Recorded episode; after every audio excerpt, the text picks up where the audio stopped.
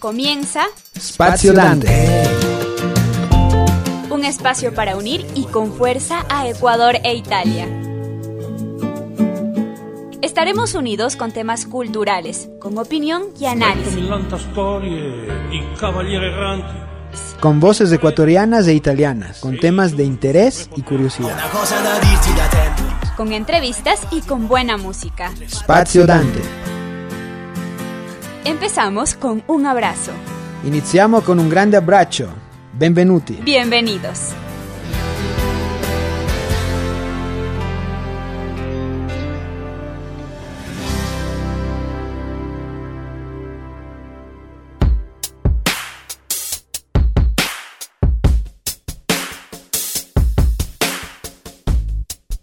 Hola a todos y bienvenidos a Spazio Dante, el espacio de música y cultura italiana que tenemos aquí en Radio Voz Andina Internacional.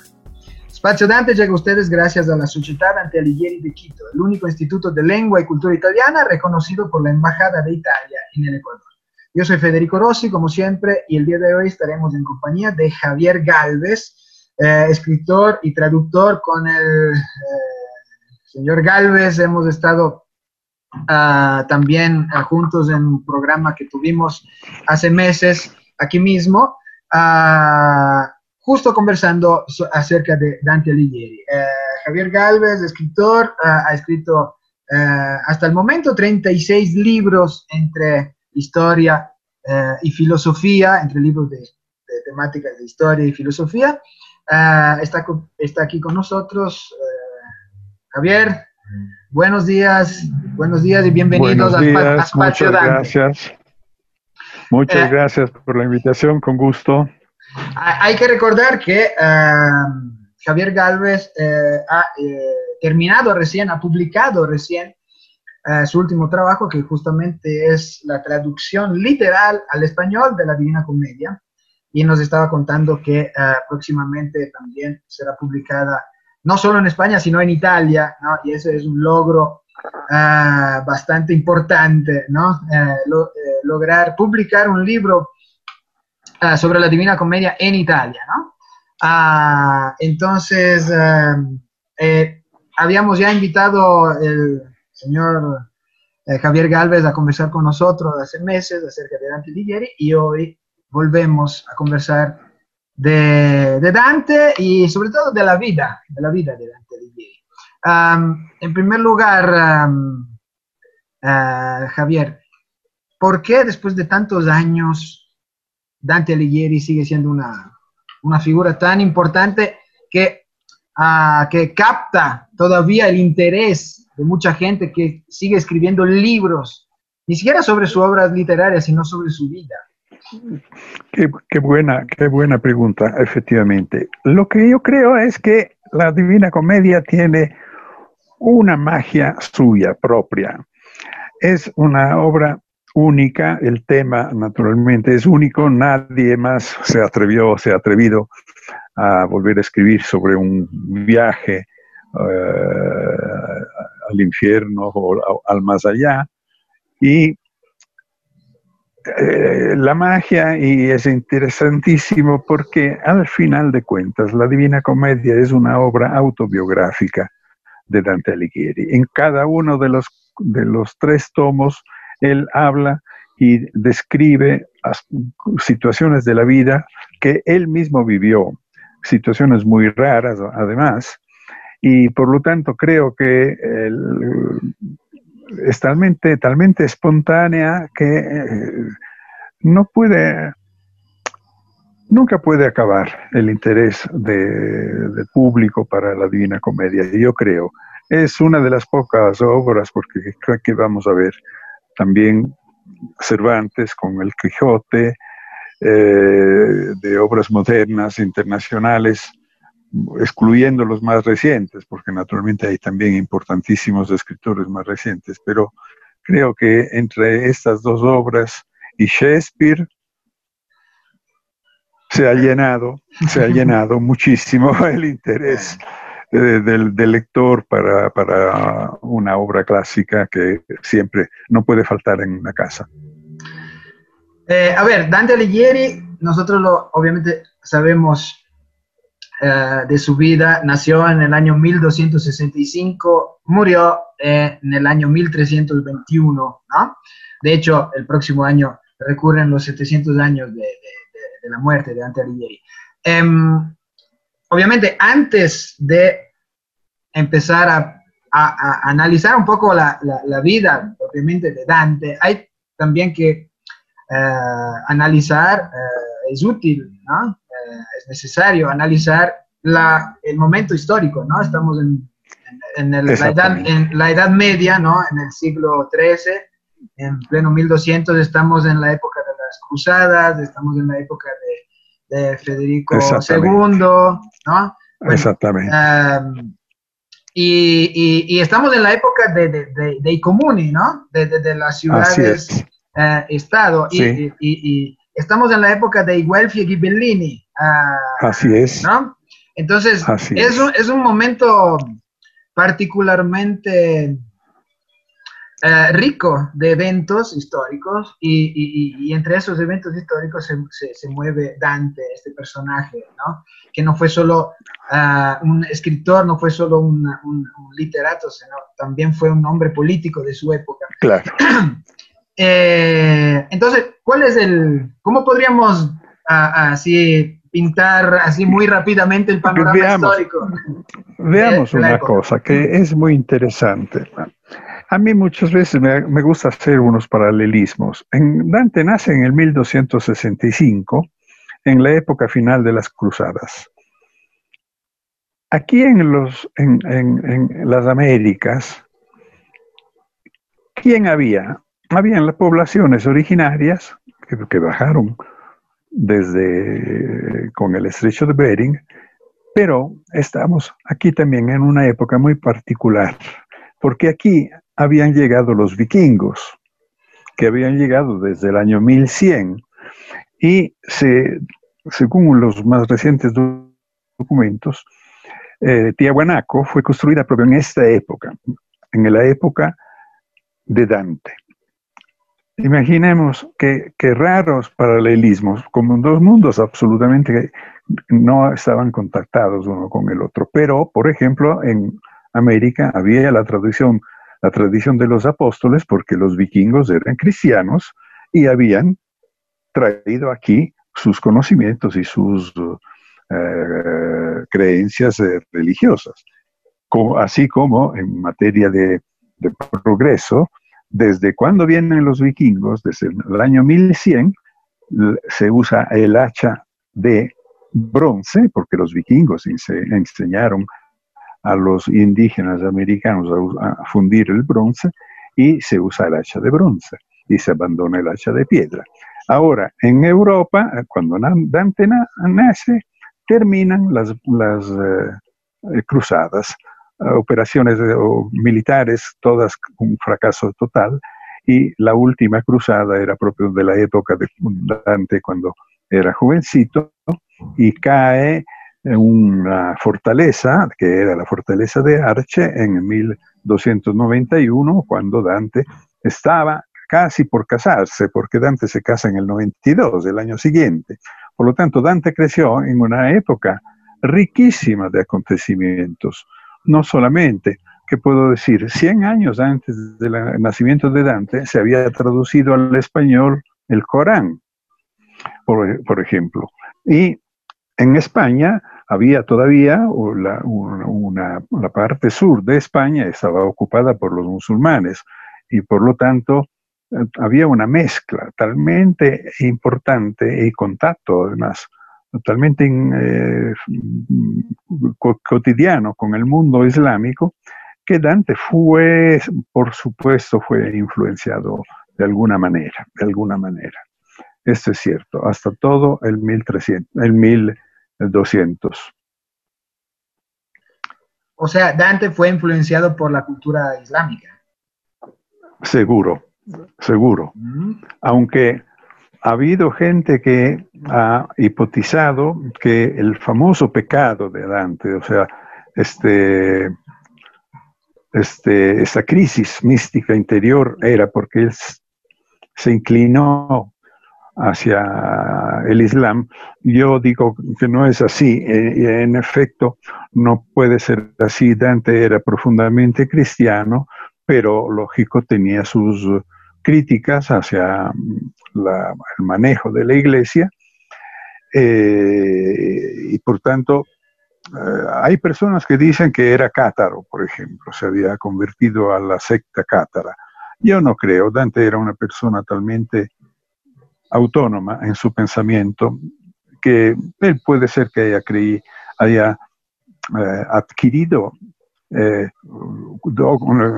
teorías de varias sectas, los cátaros, los maniqueos y así adelante, y allá, él se formó su idea, su idea muy particular sobre, sobre la religión y sobre, sobre todo sobre la figura de Jesús, que él nunca nombra en la Divina Comedia. Esto es extraordinario y me parece, me sorprende que no, ningún crítico italiano ha observado este particular eh, aspecto. Nunca Dante nombra a Jesús en la Divina Comedia, pero sí que nombra a Cristo. Y lo nombra en, momentos talmente precisos que uno entiende, o por lo menos a mí me pareció así de entender, que él hizo una diferencia entre la figura mesiánica y por lo tanto ideal de un Salvador y la figura de Jesús hombre. Esta fue para, para mí la profunda crisis espiritual que, que vivió eh, Dante. Tengamos presente que la iglesia era talmente potente en esa época como lo es, como lo es hoy, naturalmente, y que en el 1300 el Papa Bonifacio VIII instituyó por la primera vez el Año Santo. Y hubo una tal cantidad de gente en Roma ciudad que después del imperio, durante el cual llegó a, una población, a tener una población de un millón de habitantes, Roma en la época de Dante tenía 50.000 habitantes, o sea, se había reducido a nada. El Papa Bonifacio VIII organiza e instituye el Año Santo en 1300 y Dante narra en una de las eh, de los cantos de la Divina Comedia que había talmente tanta gente que en el Ponte Sisto, que es el puente, el puente que llega frente al Castel Sant'Angelo, que está al lado del Vaticano, tuvieron que reglamentar la circulación de las personas. la mitad iban y la otra mitad al otro lado venían para, como fuera, como se usa hoy con los carros. De tanta gente que había tanta gente que ha llegado a Roma. Y vamos a, hago otro, otro ejemplo. Eh, llegaron fieles de todo el mundo y todo el mundo sabía que cruzar Italia era peligrosísimo, porque nadie se atrevía hasta el Papa cuando transfirieron la, sede a Aviñón, el Papa no quiso venir a Roma para ser eh, eh, coronado de papa. Se quedó en Lyon, donde se había transferido momentáneamente, por un motivo muy sencillo. toda la zona central de Italia, desde el delta del río Po, los valles de Fucecchio, que están frente a Florencia hacia el mar, la Maremma, las paludes pontinas eran todas infestadas por la malaria. Había emperadores o, gente o reyes o nobles que no bajaban hacia Roma, Roma para no cruzar toda la Italia eh,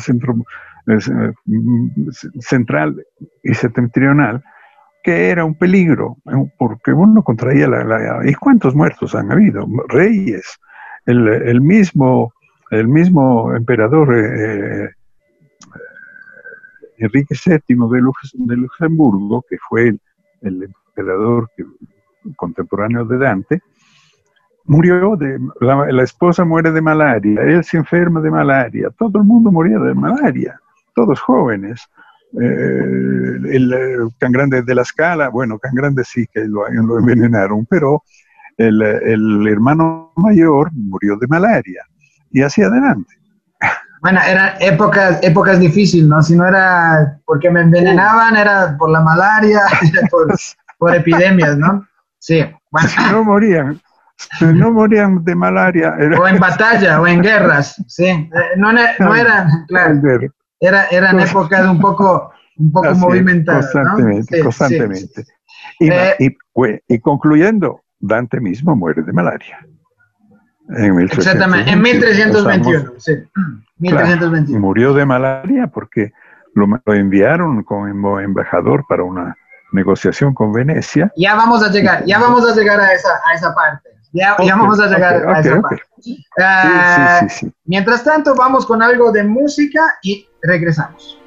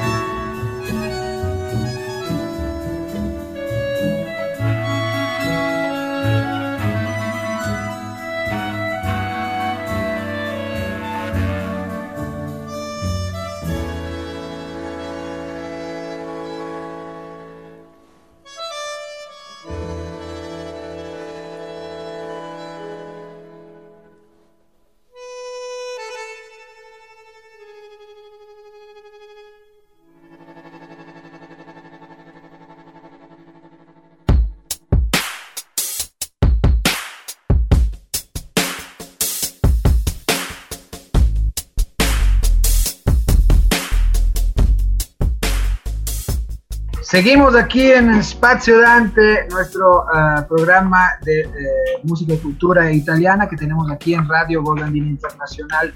Seguimos en compañía de uh, Javier Galvez, estamos conversando de Dante. Javier es el autor uh, de la traducción literal al español, traducción y, y, comentada, además y de, la, de, la de la Divina Comedia. Uh, sí. Estamos conversando de Dante, pero no, no tanto de su obra, obra máxima, sino de su vida. Uh, decíamos, Dante uh, nació en, 1300, en 1265, murió en 1321. Dante fue, obviamente, por... podemos decir que, que era noble, Dante, de familia noble. Javier? Uh, ah, tenía una, una, sí, una nobleza que él le recuerda en el paraíso cuando encuentra a Cachaguida, que era un bisabuelo suyo, que fue nombrado caballero en esa época y por lo tanto tenía un título nobiliar, pero por eso era una de las buenas familias de Florencia y por eso Dante llegó al poder absoluto. En esa época la constitución de Florencia no preveía el eh, cargo de una persona única que manejaba el poder. Era el poder era colegiado entre seis personas que se llamaban priores y él fue elegido como uno de los seis. Era, era en, el, punto más alto del poder en la ciudad de Florencia. Eh, es decir, él llegó al cargo político más importante de, exacto, de, exacto. su ciudad. Y, pero, pero fue, fue expulsado de Firenze. ¿no? La, la, lo que pasó es lo siguiente, que habían en el, en el marco de uh, disputas para la, el nombramiento del emperador del uh, Imperio Romano de Occidente, intervenía siempre el Papa. Y esto creó ya desde el principio una división entre las familias que sostenían una familia, una casa uh, sueca, digamos, alemana, para que fuera, eh, el heredero fuera nombrado emperador, y la otra, que era una familia sajón, que tenía su candidato a eh, empero. Es de los nombres de los castillos, Wilfingen y, eh, o sea, Guelfos y Ghibellinos de otro castillo, Gibelin, se formaron partidos que se llamaban Ghibellinos y Guelfos. Digamos, era una división política entre dos familias muy poderosas alemanas entonces al cual pertenecía la familia de Dante, se dividió en dos partidos menores que se llamaron Güelfos Blancos y, Güelfos Negros, porque la disputa se centró sobre cuánto la iglesia tenía el poder de eh, manejar o influir sobre los, el manejo de las ciudades de esa época. Entonces Dante entró eh, en, el, partido de los güelfos eh, blancos que querían una, una, absoluta independencia en las decisiones políticas de la ciudad respecto a los blancos negros que eran filo papales, digamos, en favor del Estado del Vaticano. Esta fue la, la, causa principal de su alejamiento del poder. Porque en, en la misma ciudad, cada día habían enfrentamientos entre, los, entre personas de los partidos opuestos. Y entonces la ciudad no estaba tranquila. El Papa Bonifacio VIII aprovecha de la circunstancia para invitar a Roma y hablar con él e invita al hermano de Felipe el Hermoso, rey de Francia, Carlos de Anjou, o de Anjou, y este Carlos de Anjou no se lo hace repetir dos veces y viene corriendo. Este señor era ambiciosísimo, él quería ser rey de toda manera, estaba incómodo en las, tras de la sombra de su hermano, que era el rey de Francia. Entonces viene a Italia con todo el ejército y llega hasta Roma, más bien unos 60 kilómetros más abajo de Roma, porque era todavía verano, en septiembre, octubre, hay unos octubres muy lindos, y va al castillo, a la sede de la, familia de los um, Gaetani, que era la familia del Papa, y allá se reúne con el Papa. lógico que vino para también negociar. Yo vengo, ¿qué te sirve? Una ayuda para sofocar una, una rebelión, pero yo quiero ser rey. Me tienes que ayudar a, ser nombrado rey en algún sitio. Ese, los coloquios secretos que yo imagino se desarrollaron en los días que él quedó allá. El Papa le da el cargo de pacificador de la ciudad de Florencia, un cargo singular, creo que nunca ha habido y nunca se ha repetido en la historia. Y por lo tanto, este rey, este príncipe, Carlos, con todo su ejército se dirige desde Roma hacia Florencia, va hacia el norte. Los florentinos, que estaban al poder, incluyendo Dante, que era uno de los seis priores, naturalmente reaccionaron mal a la hipótesis de una intervención extranjera en los asuntos suyos y envían a Roma Dante con dos colegas políticos, Maso y Corrazza, y así Dante sale de Florencia el primero de noviembre del 1301 y baja hacia la ciudad de Roma. Yo digo, tenían que haberse encontrado en el camino, porque uno subía, el otro bajaba, pero como hay más rutas para, que unen la ciudad de Roma a Florencia, porque hay la Aurelia, hay la Casia y hay la Salaria. Sin embargo, la presencia de un ejército que debía ser pues, de, por lo menos 5.000 soldados, tenía que advertirse. Entonces, la hipótesis mía es que a mitad del camino, Dante decidió de desaparecer, porque se dio cuenta que era un momento decisivo. Si él iba a Roma, no salía vivo de allá. Desde ese momento, Dante desaparece. Los dos colegas vuelven a, Florencia y le preguntan, ¿y Dante dónde está? Ha sido retenido en Roma. Retenido significa arrestado. Por lo tanto, es una circunstancia absolutamente imposible, eh, además que improbable, y yo creo, esta es mi hipótesis, que Dante se puso de acuerdo con sus amigos y le dijo, cuando vuelvan, vuelvan a Florencia y ustedes dicen que yo he sido retenido en Roma. En la realidad es que él desde ese momento se da a la fuga. Se da a la fuga, creo que ah, es fácil entenderlo, ¿no? Porque creo que ah, él se entera de que es condenado a, muerte, ¿no? Eh, en Lógico. El, en, el, camino. Lógico. Exactamente, porque ¿qué sucede? Entonces, no se, no se encuentran el ejército con estos tres que bajaban a Roma a caballo. Dante tenía su caballo, naturalmente. Además tenía un poquito de dinero en el bolsillo porque tenía 13 florines de oro que el hermano le había conseguido a través de un, banquero y lo, había hecho el hermano porque justamente él, siendo en, el poder político, no podía figurar como en primera persona para ir a, pedir préstamos a los, a los banqueros. Entonces es el banquero. Entonces se sabe que Dante tenía su caballo y tenía su pequeño dinerito. ¿Qué decide Dante entonces? Va a Arezzo. Es una ciudad que está a 82 kilómetros hoy de Florencia hacia este. Y no es por acaso que vaya. La, ciudad tenía un gobierno gibelino, que era aliado, si volvemos que decirlo así, no, es, no era aliado, era, pero había una coincidencia de opiniones, porque eh, eran también los gibelinos eh, sostenedores de la independencia del, Papa. Allá va.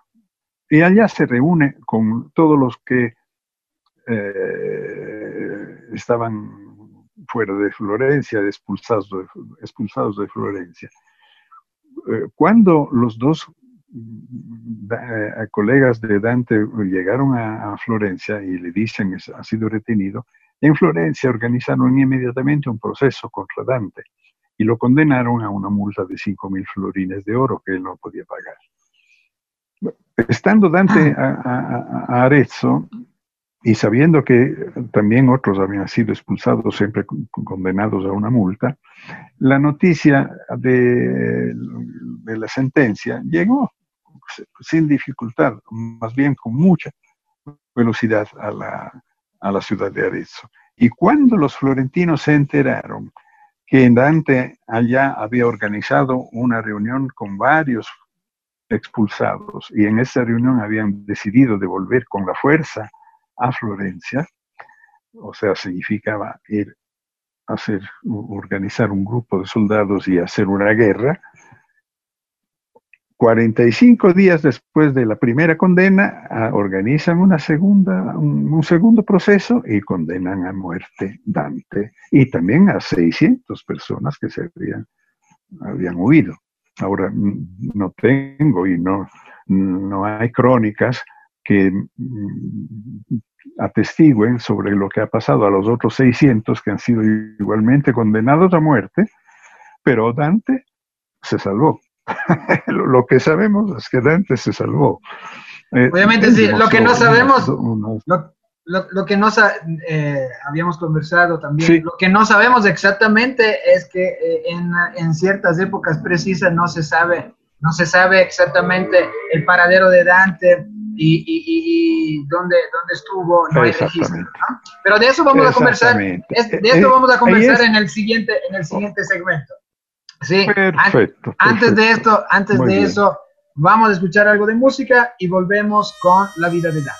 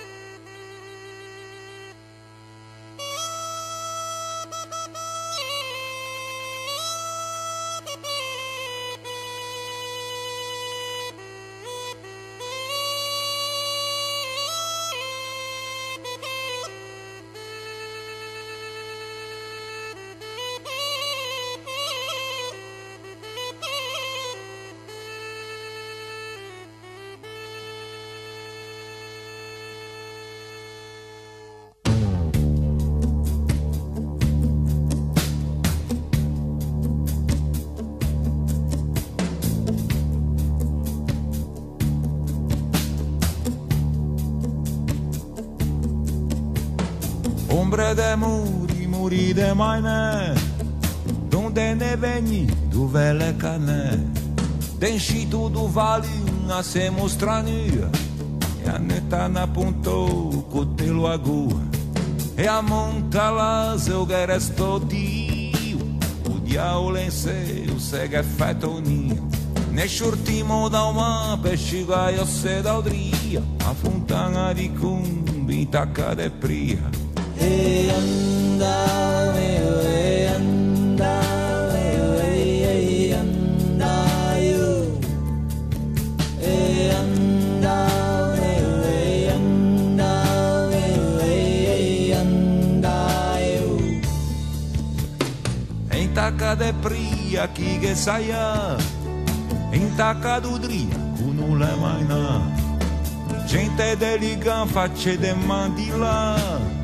Noite do luas, prefere xalã Fidje de família, o do de é bom. Que tipo é a minha licença, o bundum E anda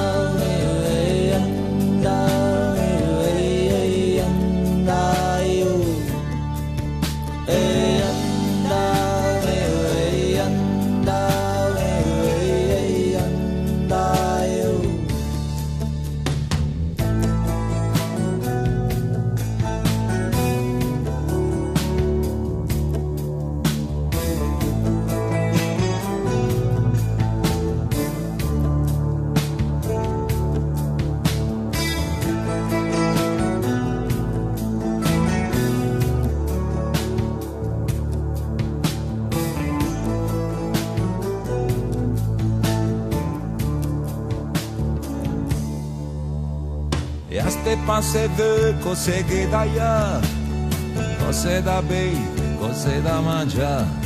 Frittia de pigne, gianco de portofin, cervele de pen, tu magimo vin.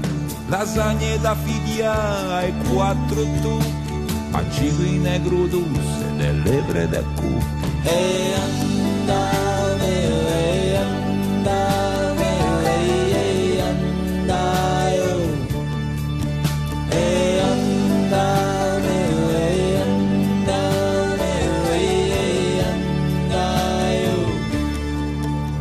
Deixa a barca do vinho e naveguemos é xiscante, emigrante do rio, muito diante. Fincou matin crechada, poeira cante, redigane, venia de fit. Bacana da corda, marça d'égua e de sang, caneliga e ne porta, antena creusa de mar. É,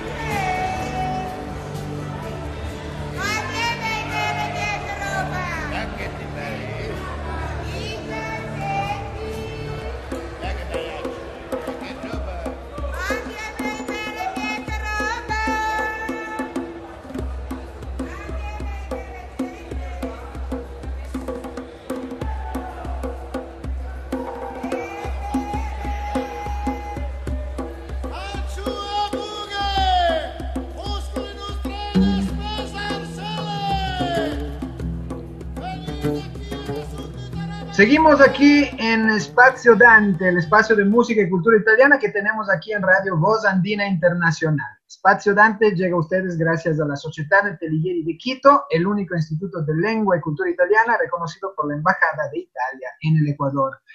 Eh, eh, para las personas que están interesadas en acercarse a la cultura italiana y aprender el idioma italiano, pueden contactarse con la Sociedad Antelighieri de Quito ah, a través de la Dante Quito ah, ah, en todas las plataformas, en, todas las redes sociales, eh, como Dante Quito en Facebook, en ah, YouTube eh, y en Instagram. Am, es más, en este, en este momento estamos en época de eh, promoción, entonces si eh, quieren eh, contactar a Dante, lo pueden hacer a través de Dante Quito o a través del celular 0979-051-299. Eh, repito, 0979-051-299. Pueden contactarse incluso a través del WhatsApp. Ah, seguimos en compañía de, de ah, Javier Galvez. Javier Galvez, escritor, ah, traductor. Él ha, eh, publicado recién eh, su traducción literal al español de la Divina Comedia y Comentada. Y eh, estamos con él eh, el día de hoy eh, conversando acerca de la vida, la vida de Dante Alighieri. Nos escuchan a través de Radio Voz Andina Internacional, nos pueden oír a través de Radio Voz Andina Internacional por Facebook, a través de Twitter por arroba Radio Voz Andina y también a través de la página web que es www.vozandina.uasb.edu.es. Ah, seguimos entonces en compañía de Javier, Javier Galvez. Eh, Javier, entonces decíamos, ah, vamos a hacer un pequeño resumen. Eh, Dante Alighieri nace en el año 1265 en plena Edad Media, en plena época de, ah, de las cruzadas, en plena época de los conflictos entre güelfos y gibelinos. Dante era un güelfo, más específicamente un güelfo blanco, fue eh, por su participación política, llegó a ser la máxima autoridad política de, su ciudad natal, Firenze, Florencia, por los contrastes políticos ah, de la época, que ah, podríamos decir son muy parecidos a los contrastes políticos actuales de cualquier sociedad, ah, fue exiliado, fue exiliado de su tierra, de Firenze, y uh, condenado a muerte. Y bueno, ahí empieza una época en donde no, no es clara la, la, el paradero de Dante, hay momentos en donde hay registros que, eh, históricos que nos uh, demuestran la presencia de Dante en cierta, en cierta ciudad, en cierta época, pero hay vacíos también en este, uh, en este, en este relato, ¿no? Y tanto que hay teorías, ¿no? Hay varias teorías de ah, simplemente, simplemente se piensa que en, esa, en aquellas épocas eh, Dante se encontraba, eh, podríamos decir, escondido, ¿no? Prófugo. Ah, hay teorías, en cambio, que, dicen que pudo haber viajado a otros países a estudiar, a, preparar, a prepararse, eh, ¿Cuál es, cuál es, eh, cuál es su opinión? Esta, esta es una, las características de la vida de Dante. Él por dos veces en su vida desapareció completamente, completamente. Y la primera es esta, cuando él recibe la condena a muerte,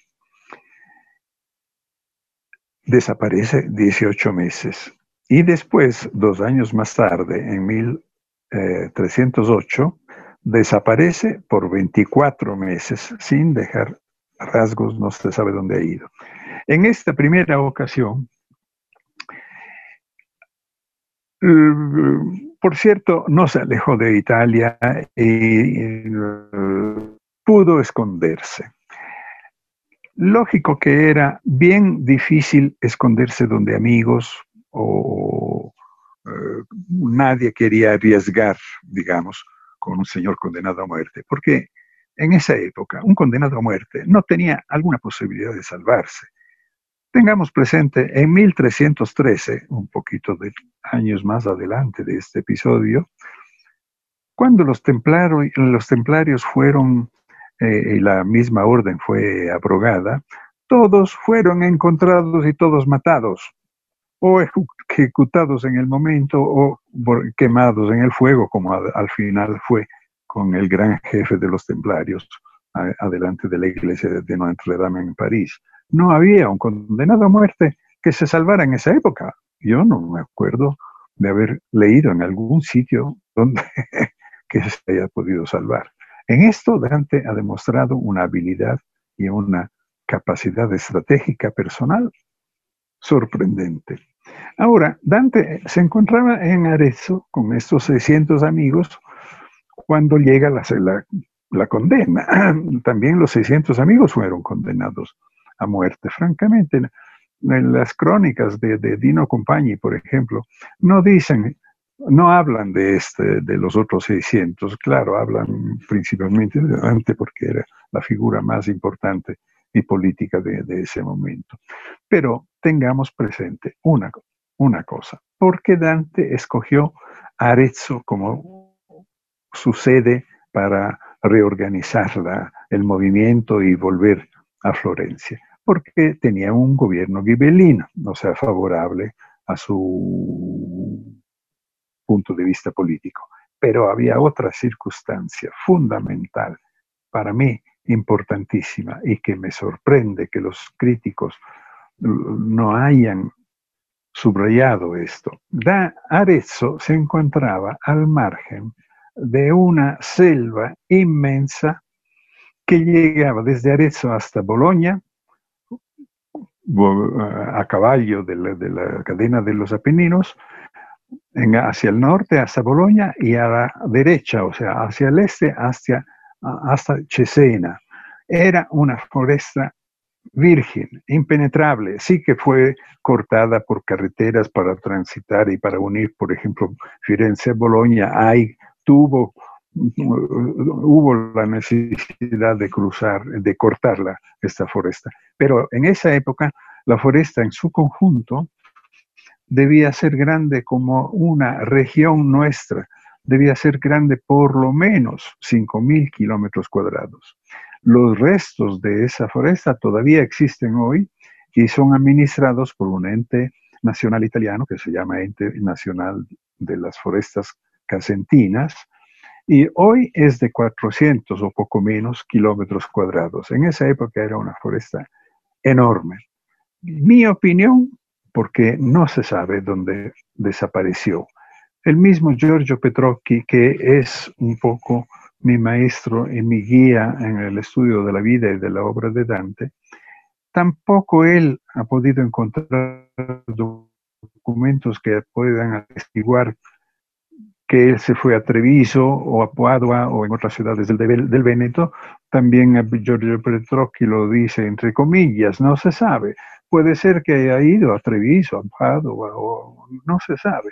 Así como se supone que a finales del 1304 haya ido a Bolonia, que tenía un gobierno eh, blanco, pero en el enero, febrero del año siguiente ya el gobierno cambió porque fue, eh, fue derrocado y entraron los negros y por lo tanto es difícil que Dante haya quedado allá. Para mí, la única irrazonable opinión es que él se refugió en esta selva oscura. Y las primeras palabras de la Divina Comedia son exactamente un eco de esta vicisitud en, su, en esta foresta, impenetrable. Nadie podía, llena además de, animales ah, salvajes. En esa época había eh, el lince, o, sea, la onza, habían lobos, y él encuentra lobos, en el primer canto del infierno, él nombra esta lince. ¿Por qué? Porque este animal era un animal que cazaba de asalto, de sorpresa, y él tenía constantemente miedo de ser sorprendido y arrestado. La loba, él encuentra una loba, según la Divina Comedia, pero ¿cuál es la característica de la loba? El lobo caza persiguiendo la preda la presa, y él tenía miedo de ser perseguido, lógicamente. Nombra también un león, efectivamente, al final del primer canto, y, pero dedica al león pocas palabras porque naturalmente era un animal que él no podía, no conocía bien.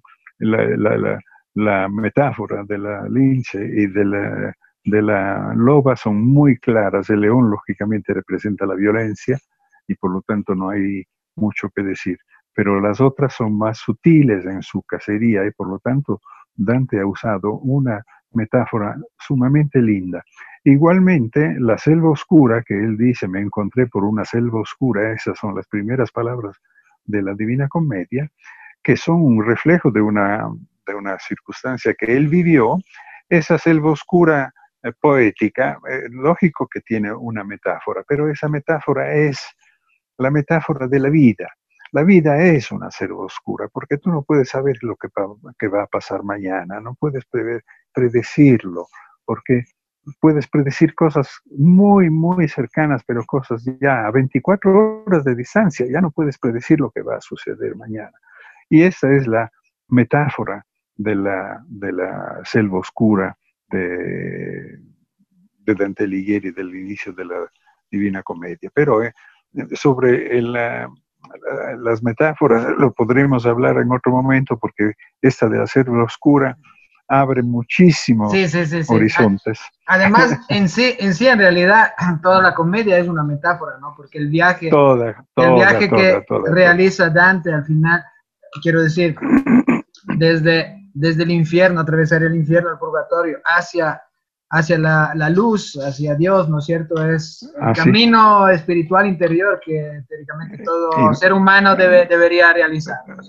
Sí, sí, sí, y es realmente mágico, interesantísimo. Ok, eh, entonces vamos con algo de música y volvemos lamentablemente eh, para despedirnos por el día de hoy, pero bueno, eh, sabemos que acerca del tema de Dante Alighieri hay muchísimo que, decir, entonces este va a ser simplemente el, el primero, el primero de uno de muchos programas dedicados a la vida y a la obra de Dante Alighieri. Vamos con algo de música y volvemos.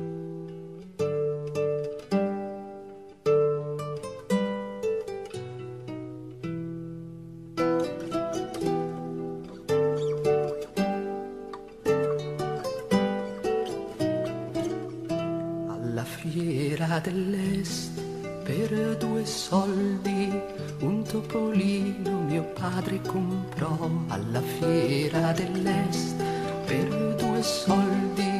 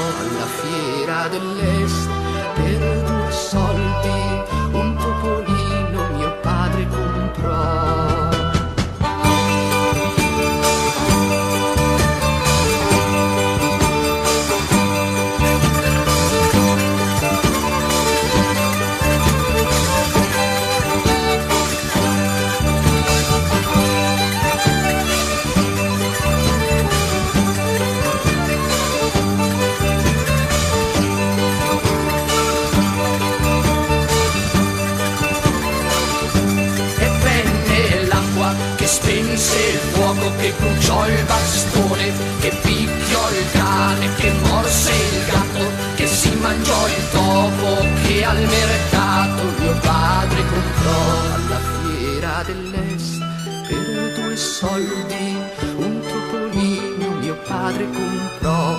E venne il toro che beve l'acqua che spense il fuoco che bruciò il bastone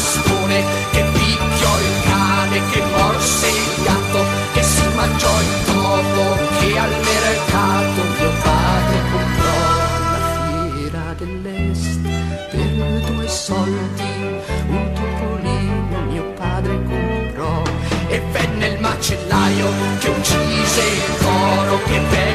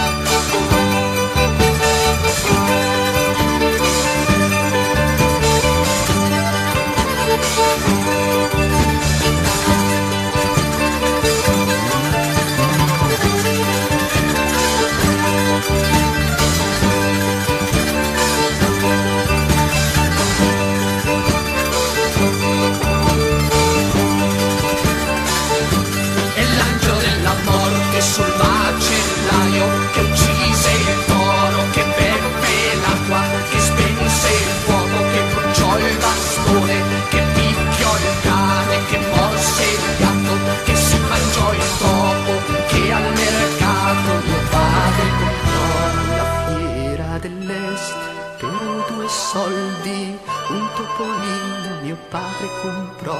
E infine il Signore sull'angelo della morte, sul macellaio che uccise il toro, che beppe l'acqua, che spense il fuoco, che bruciò il bastone, che picchiò il cane, che morse il gatto, che si mangiò il topo, che al mercato mio padre infine il Signore sull'angelo della morte, sul macellaio che uccise il toro, che beve l'acqua, che spense il fuoco, che bruciò il bastone,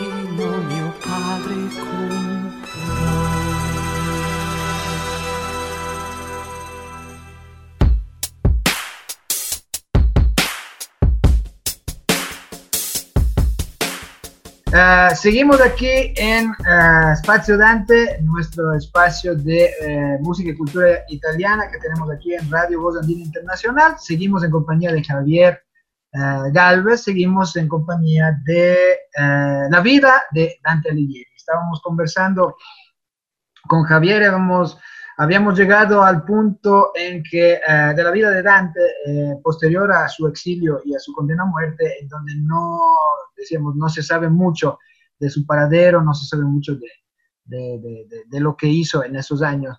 Am, existen varias teorías, eh, seguramente próximamente podríamos hacer una- un programa dedicado solo a los misterios que representan esas, eh, esos años en, en los cuales no se sabe Sí. mucho de la vida de Dante. Pero sabemos que de todas maneras, los últimos años, Dante murió en el año 1321, los últimos años más o menos los pasó, ah, obviamente siempre exiliado, pero eh, eh, en, en- en territorios ah, de Ravenna, en donde finalmente murió por, eh, por- a causa de la malaria, también Verona.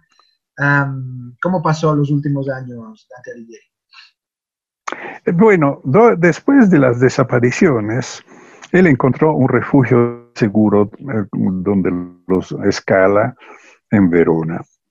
Primero estuvo con Bartolomeo, pero Bartolomeo murió, eh, él estuvo lejos y cuando vuelve, vuelve a Verona eh, y va con Can Grande de la Scala, que él conoció cuando este chico tenía o- 12 años y medio.